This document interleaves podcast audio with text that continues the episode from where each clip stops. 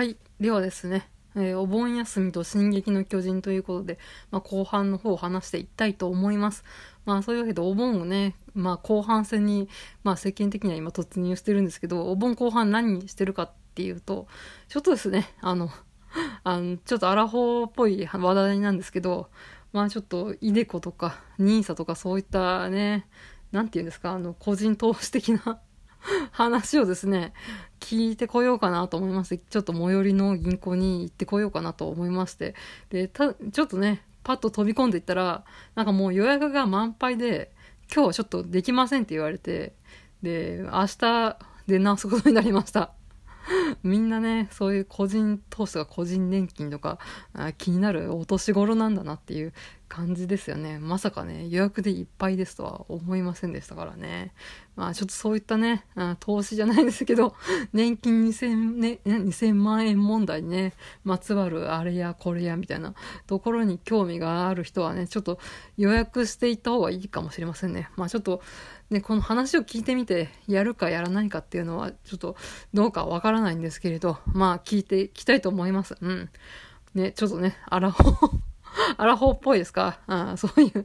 個人年金とか個人投資みたいな話。うん、全然わかんないですけどね。うん。まあね、それちょっとね、勉強がてら、えー、話、聞いていきたいと思います。はい。まあそんなわけで、えー、まあ後半の主題の話がガラッと変わりましてですね、えー、タイトルにありました通り、お盆休みと進撃の巨人なんで、進撃の巨人の話をね、ちょっと していきたいと思います。はい。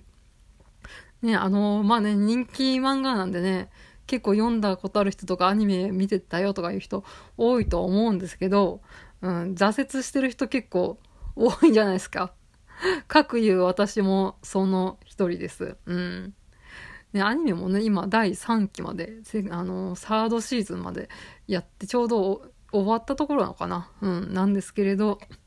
まあちょっと私もとちょっ途中挫折組ということでしてね。で、これなんでね、また読んでみようかなと思ったのは、あの、ポッドキャスト番組、ラジオトーク番組でも、のあの、少女漫画喫茶さんっていう、まあ女性2人でやってる、うん、番組さんが、まあ、あの、少女漫画喫茶って言ってるんですけど、たまにね、少年漫画の話もされてですね、そこで、あの、進撃の巨人、あの、まあ、途中で挫折した人多いと思うんだけれど、あの、最近また面白いよみたいな話をしてて、最後までね、ちょっと聞かんかったんです。こっからネタバレですみたいな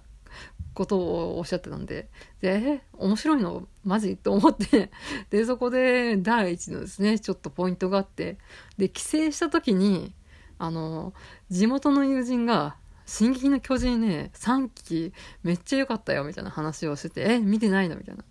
のを言われてましてですね。まあちょっと一回挫折したんですけど、また読み進めてみようかなと思いましてですね。あの、期間分はね、買ってたんで、うん、積んどくじゃないですけど、あったんですよ。で、一応ね、パラッとはね、見てたんですけど、内容わかんないなと思って、なんかアクションシーンだけどね、かいつまんで見るみたいな、そういうね、舐めた読み方をしていたので、ここに来てですね、ちょっと、ちゃんとね、腰を据えて読んでみようかなと思いまして、この、えー、長期休みに、まあ、取り組む、えー、夏休みの宿題じゃないですけど、進撃の巨人のね、えー、やってみたいと、読み直してみたいと思いました。はい。まあ、そういうわけですね。えー、挫折してしまった人のための「進撃の巨人講座」みたいな感じで、うん、21巻からの「進撃の巨人講座」ですかね、うん、こう21巻って結構ターニングポイントっていうか挫折ポイントだと思います、うん、各位私もね挫折しました。うん、こっからね、話に、ついていけなくなった人多いと思うんですよ。他の友人ともね、やっぱ21巻ぐらいからちょっとわかんないよねっていう話をしてたんで、うん。大体あれですね、あの、エレンが、とは、まあ、リヴァ平常とかもそうですけど、地下室を、お父さんの地下室発見して、うん、そっからお父さんの過去編みたいなのに入ってくるじゃないですか。なんかそこでね、なんかついていけなくなる人多いと思います。まあ、そこからちょっとですね、ざっと解説していきたいと思いますので、まあ、とりあえずね、20巻ぐらいまでね、読んだことある人前提の話になってくるので、えー、まあ、そういうのがちょっとね、ネタバレをちょっと聞きたくないみたいな人は、えここで切ってください。極力ね、ネタバレしないようにですね、えー、ま、20巻以降もですね、ちょっと楽しんで読んでいけるように、ちょっと解説みたいなところをしていきたいと思います。はい。まあ確かにね、時間軸がね、分かりにくいんですよね。お父さんの過去編だったりね、エレンの現代編になったりですね、あとはライナーの故郷のあれですね、マーレになったりですね、いろいろね、時間だったり場所とかがね、結構ポンポン飛ぶんでね、分かりづらいのは、あ重々承知なんですけど、まあちょっとですね、えー、かいつまんで、え、解説していきたいと思います。うん。